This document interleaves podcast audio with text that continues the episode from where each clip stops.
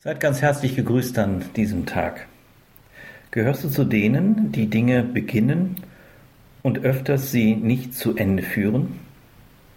Viele Baustellen haben eigentlich vielleicht sogar auf einer Baustelle leben, vielleicht sogar auf einer Lebensbaustelle, auch in Beziehungen zu anderen hin.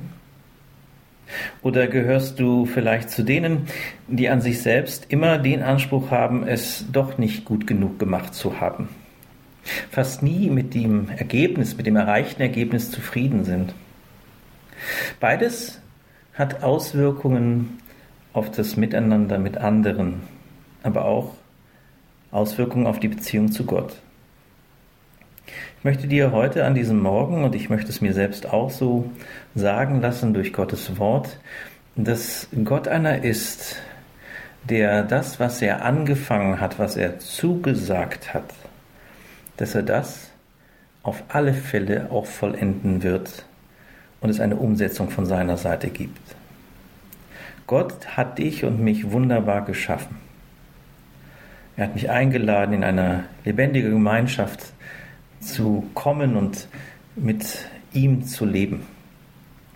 Und in Philippa 1, Vers 6 steht genau dieser Vers, den Paulus hier auf den Punkt bringt. Ich bin darin guter Zuversicht, dass der euch angefangen das gute Werk, der wird es auch vollenden bis an den Tag Christi Jesu.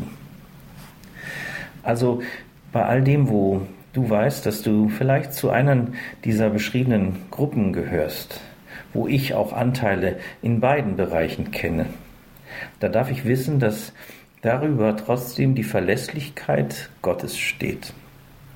Und dass ich eingeladen bin, dass ich Veränderung zulasse in meinem Leben, egal wie alt ich bin. Gott ist mit dir und mit mir noch nicht am Ende. Halleluja, Gott sei Dank.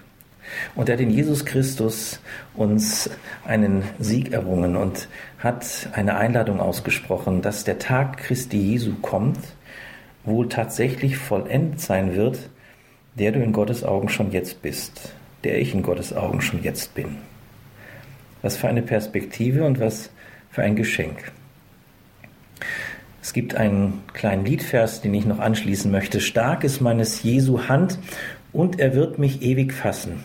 Hat zu viel an mich gewandt, um mich wieder loszulassen. Mein Erbarmer lässt mich nicht, das ist meine Zuversicht. Ich wünsche dir diese Zuversicht, dass dein Erbarmer lebt und er lässt dich nicht, er lässt mich nicht.